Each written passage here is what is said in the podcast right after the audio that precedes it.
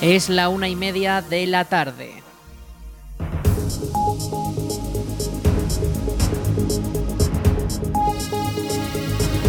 Buenas tardes, martes 24 de octubre. Comenzamos el espacio para la información local en el 107.4 de la FM.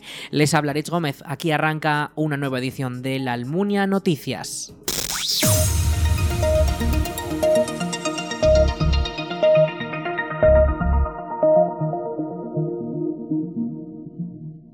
Los primeros vehículos del mundo propulsados por gas a base de un 100% de gallinaza se están probando en la Almunia. Las pruebas han sido realizadas este lunes en las instalaciones de Granjas Bailón y en ellas se ha demostrado la capacidad de movimiento y el repostaje de dos vehículos a motor propulsados por gas, en este caso que tiene un origen en el purín de gallinaza líquido las pruebas entran dentro del programa piloto de la empresa Biogás DT con el que quieren transformar la gallinaza en biogás que pueda ser utilizado por los consumidores tanto para el consumo doméstico como para el suministro a vehículos. Escuchamos a Paul Nikitovich, CEO de Biogás DT. Ah, hemos demostrado la, producción de biogás con gallinaza y cargando, haciendo una refinación para tener gas natural renovable para un camión de Iveco sería el primer eh, de este, eh, en el mundo de un evento de, haciendo con Ganiasa eh, biometano, 95% con, metano para uso vehicular. Este, este camión es un camión rígido de que Iveco nos ha mandado que usa mucho en los ayuntamientos y es de que carga 140 kilos y esto para cargar 140 kilos, calculas unos 10 minutos, 9 minutos. Sí, están instalando las empresas uh, Cepsa, Redexis, Naturgy, están colocando gasineras ahora en España. Cada, cada vez tiene más eh, y, es una cuestión ahora de, de en los próximos años van a tener mucho más disponibilidad eh, de tener gasinera con también donde hay gasolina y diésel. Eh, el modelo menor de microrefinería, ese, ese modelo aquí que hemos hecho, este piloto, era para demostrar que puede ser solamente con gallinaza y a ver cuánto metano que podemos producir, que es alrededor del 70% de metano dentro del biogás. Pero eh, este modelo puede ser replicar en granjas porcinos, donde hay 3, 4 mil, 5 mil plazas. Es un modelo que se puede replicar y es mucho más fácil que con la gallinaza, que donde hay que diluir con mucha agua. Con el purín no, no hay que diluir. Es, es más sencillo y más barato el coste para, para montarla la, planta. En el caso de los dos vehículos probados se trataba de un camión destinado a la recogida de residuos urbanos y de un turismo familiar. Ambos se han repostado en directo con el biogás recién salido de la planta a través de la pequeña refinería instalada. El proyecto por el momento es algo menor para hacerlo sencillo, pero con el que la empresa pretende dar salida a los excrementos de gallinas que se producen en las macrogranjas de una de las empresas que más huevos producen en España y que se encuentra en la de Doña Godina. De esta manera se cierra el círculo de la producción para convertir estos residuos en un bien aprovechable. En este sistema, la gallinaza se convierte en purín mediante la mezcla con agua y pueden presumir de ser uno de los pocos proyectos a nivel nacional que utiliza exclusivamente los residuos de este animal en concreto. Estas instalaciones, según Nikitovich, podrían instalarse de manera similar en las gasolineras para el suministro de vehículos, aunque el principal objetivo del biogás producido en la Almunia será la inyección en la red general. Tenemos un proyecto con balón de 200 toneladas por día, donde eso sería para la producción de gas renovable para inyectar en red de, gas de Redexis, donde eh, sería eh, con, eh, la posibilidad de suministrar a Ricla, a Calatorao y la Almunia 100% gas renovable y hasta tener un excedente que pues, puede volver para la, tubería principal eh, si, cuando hay excedente de, producción. Pero también con esos 200 mil se puede cargar muchos camiones, también muchos, eh, y Bailón tiene un consumo grande con 70 camiones de, que cargan, que llevan los huevos eh, eh, fuera, de, eh, fuera de España y también en España. Se podría tener una flota de, de gas renovable.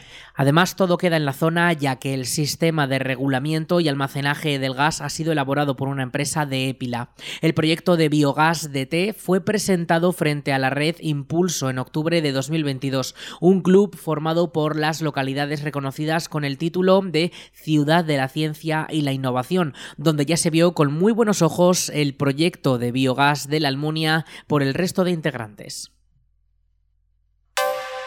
La A2 estará en obras a la altura del Alto de la Perdiz durante esta semana en los carriles dirección Zaragoza. Los trabajos se realizan desde el lunes 23 hasta el viernes 27 y consisten en la rehabilitación del firme de la calzada y los usuarios de la carretera sufrirán varias modificaciones en las salidas y los carriles. La policía local de la Almunia ha informado que todo el tráfico se desviará por la calzada hacia Madrid, que pasará a ser de doble sentido durante ese tramo de unos 7 kilómetros. Estos cortes de la calzada conllevan el cierre de las salidas 269 a la altura de la planilla y 271 que acaban en la carretera de Ricla. Como recorrido alternativo se dispone de la salida 261 de Morata de Jalón, donde se puede coger la nueva Nacional 2, la variante que rodea el embalse de Mularroya, o cambiar el sentido en la salida de Calatorao y entrar a la Almunia por la entrada del polígono industrial La Cuesta, entrada que está situada dirección Madrid. Las entradas a la autovía con dirección Calatayud y la entrada de la avenida Zaragoza en dirección a la capital de la comunidad no sufrirán ninguna modificación. Recuerden seguir las indicaciones de los agentes y de los operarios de las obras. Pueden consultar el estado del tráfico en la web de la Dirección General de Tráfico.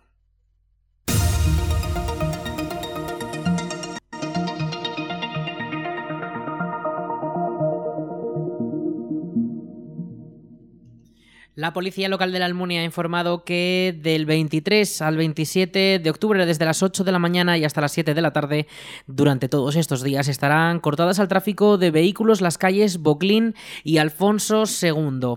El corte de estas calles se debe a unos trabajos de obras y derribos que se están produciendo en una de las viviendas que está en medio de estas dos calles. Desde la policía local recuerdan circular con precaución ya que durante las horas de estos cortes las calles serán de doble sentido de circulación, todas esas calles afectadas. Además se habilitará un paso para peatones. Recuerden seguir todas las instrucciones del personal de la obra. Además también se prohíbe el estacionamiento en la calle Travesía del Parque, sobre todo en el lado izquierdo según la circulación. La próxima fecha para renovar el DNI será el viernes 3 de noviembre. El Ayuntamiento de la Almunia ha anunciado que este día de 10 a 11 y media de la mañana todos los interesados podrán renovar su documento nacional de identidad en el Salón de Plenos del Consistorio. Para ello es necesario tener cita previa que puede solicitarse llamando al número de teléfono 976 600 076 976 600 076 o presencialmente en las oficinas municipales de la Plaza de España. Les recordamos el próximo viernes 3 de noviembre, nueva fecha para renovar el DNI aquí en la Almunia. Imprescindible reservar cita previa.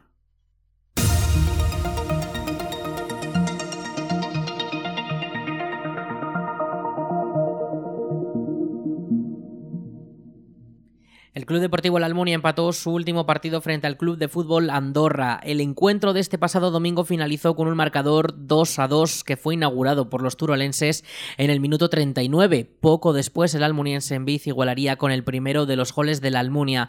Ya en el segundo tiempo los andorranos anotaron el segundo de los goles al minuto 53 de juego que les ponía en ventaja, pero al igual que antes en Biz llegó y sumó otro tanto para el Club Deportivo La Almunia 10 minutos después, sentenciando el partido con un empate y un punto para cada equipo.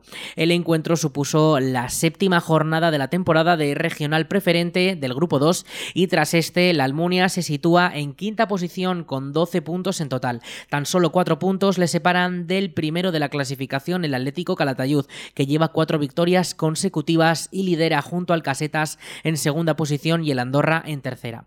El próximo encuentro de la Almunia será contra el Club Deportivo Mayén dentro de la la jornada número 8. Se celebrará el domingo 29 a las once y media de la mañana en el campo de hierba natural de la localidad zaragozana.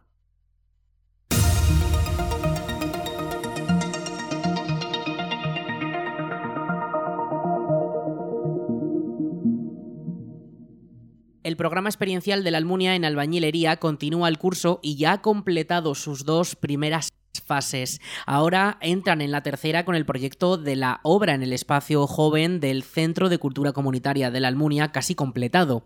Estas semanas los alumnos han continuado con el acondicionamiento de dos salas multiusos que se destinarán a dar talleres culturales. Algunas de las labores que han estado realizando consisten en la sustitución de la carpintería, la eliminación de tabiques para hacer espacios más amplios en los que dar estas clases, la sustitución de la cubierta del edificio con nuevas tejas, la realización de un zócalo y el alicatado de los espacios o incluso la instalación de fontanerías, saneamiento, electricidad e iluminación.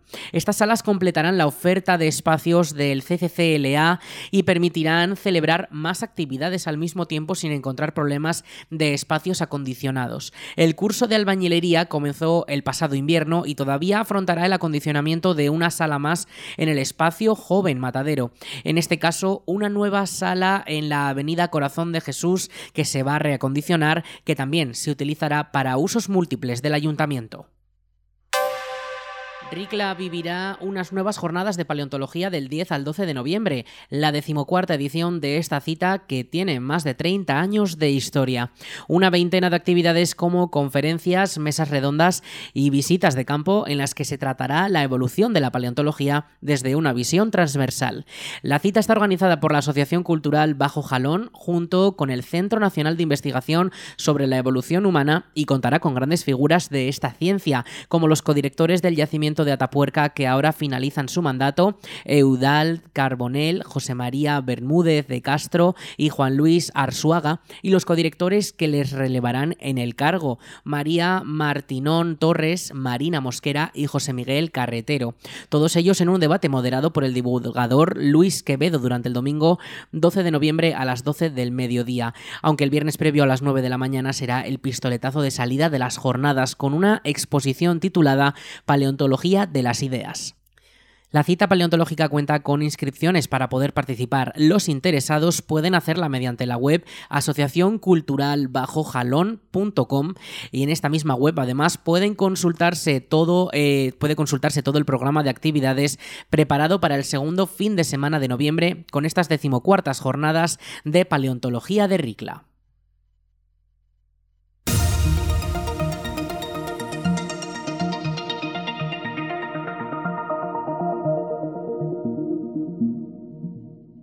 La Diputación de Zaragoza ha abierto la convocatoria de solicitudes para que los ayuntamientos programen actuaciones en los teatros y salones de actos. La nueva convocatoria cuenta con un total de 150.000 euros y financiarán hasta un 35% del coste de las actividades de la red aragonesa de espacios escénicos. Escuchamos a Charo Lázaro, diputada delegada de Cultura de la Diputación de Zaragoza. El objetivo de las ayudas es promover la actividad de escena y música con criterios profesionales y de caridad, y la promoción de una oferta estable en los municipios, al mismo tiempo que se vertebra y difunde la red de equipamientos públicos de escena aragoneses, favoreciendo la actividad de teatros y salones de actos municipales cuyas instalaciones reúnen las condiciones adecuadas para desarrollar actuaciones de nivel. Podrán participar en la convocatoria de ayudas del programa Red Aragonesa de Espacios Escénicos los ayuntamientos que sean propietarios, arrendatarios o dispongan por cualquier otro título jurídico de un espacio escénico destinado a la celebración de actividades culturales con las siguientes características. Tener un aforo mínimo de 200 butacas, un escenario con un mínimo de 7 metros de boca y 5 metros de fondo, disponer de almacén para materiales, tener cabina con equipamiento o espacio suficiente en zona de butacas para la colocación de las mesas de luz, sonido y proyección, y disponer de camerinos dotados de mesas, sillas y espejos con luz para maquillaje. Cada ayuntamiento podrá solicitar la participación en el programa RAE para más de un espacio escénico de su municipio, siempre que cumplan con estas condiciones. Con estas subvenciones, los ayuntamientos beneficiarios podrán financiar el coste de la programación de escena, distribuirla a lo largo del año de espectáculos de artes escénicas y música en los espacios escénicos asociados a la RAE. Y también podrán sufragar un proyecto cultural complementario que podrá estar enfocado a la formación, a acercar público nuevo, a difundir la danza u otras tendencias artísticas o a programas de creación artística de artes escénicas y música. El año pasado se eliminó la obligatoriedad de que los beneficiarios fueran ayuntamientos de más de 3.000 habitantes, por lo que las subvenciones persiguen al mismo tiempo llegar a los máximos municipios posibles para que un mayor número de vecinos disfrute de espectáculos de calidad en sus propias localidades. Estas ayudas se complementan con las concedidas por el Gobierno de Aragón y el plazo para solicitarlas acaba el 2 de noviembre.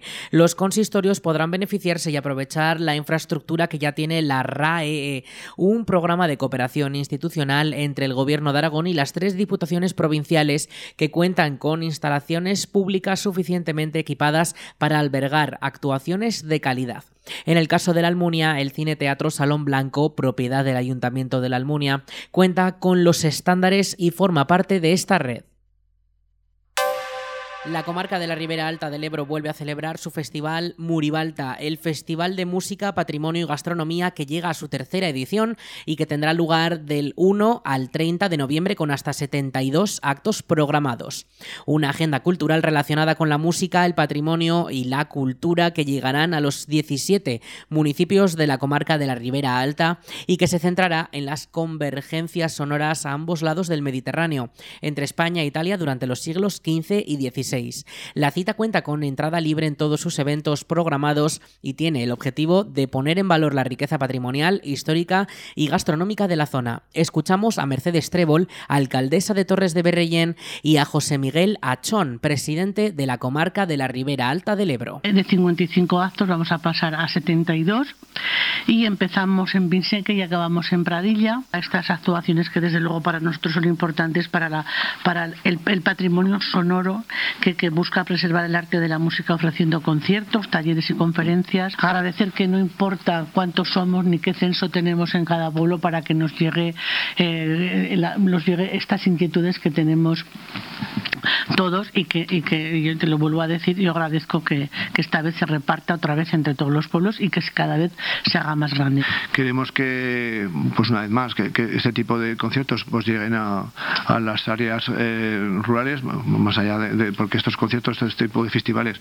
normalmente suelen, suelen dar en, lo que son áreas metropolitanas y bueno, pues de alguna forma pues también quieren poner en valor lo que es nuestro patrimonio cultural, en este caso pues, pues el patrimonio cultural eclesiástico que porque casi todos los conciertos, bueno, todos se, van a, a ejecutar en, en, lo que son las iglesias. Muribalta ha pasado de los cuatro conciertos de su primera edición a los 72 que se ofertarán en este tercer año, un aumento muy grande que abarca muchos de los enclaves de la comarca. Escuchamos a Carlos Bonal, director del Festival Muribalta. Y tenemos 17 conciertos principales eh, con muchísimo talento aragonés, con los principales grupos eh, de música antigua de la comunidad autónoma y luego también con eh, otros de relevancia nacional e internacional como por ejemplo puede ser la Orquesta Barroca de Sevilla.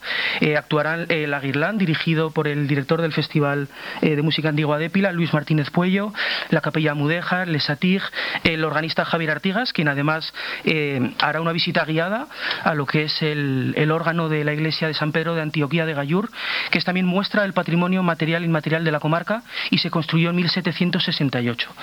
Eh, hay también danza histórica por primera vez en el festival.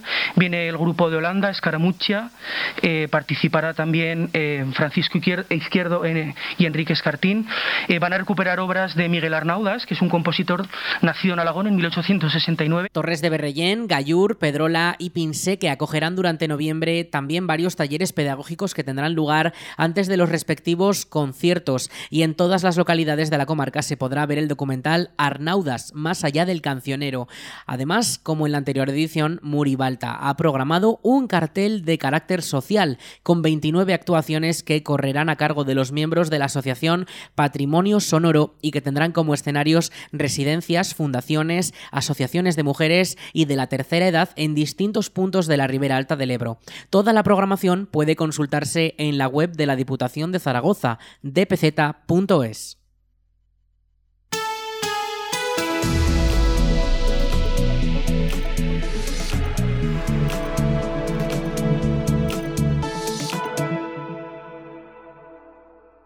Y vamos con la información del tiempo. Este martes 24 de octubre tenemos máximas de unos 18 grados. Las mínimas esta pasada madrugada se han quedado en torno a los 10. Las temperaturas van a subir ligeramente para mañana y sobre todo también para el jueves, aunque vamos a tener eh, presente un poco esos pequeños chubascos que ya nos podrían acompañar durante las horas de esta tarde. Un 60% de probabilidades, aunque no tenemos avisos activados por la Agencia Estatal de Meteorología.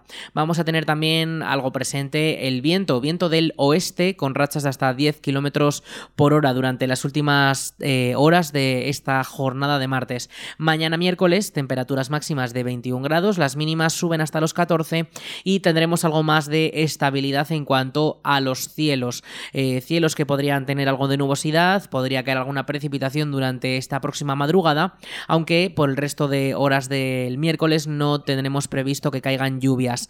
las lluvias sí que llegarían de cara al jueves, sobre todo durante la tarde, con de momento un 100% de probabilidades, con un cielo más enmarañado, más cubierto, que podría caer alguna precipitación, aunque no descartamos que también pueda caer por la mañana. Las temperaturas el jueves 21 de máxima, 13 de mínima y de cara al fin de semana bajarán pero muy levemente porque se van a mantener prácticamente en torno a esos 20 grados y las mínimas en torno a los 12-11 grados. El viernes tendríamos los cielos eh, algo más despejados con nubes de tipo alto, no se esperan lluvias para esa jornada, aunque sí que podría caer alguna precipitación de cara al fin de semana que tendríamos alguna pequeña nube que sí que nos podría dejar esas lluvias.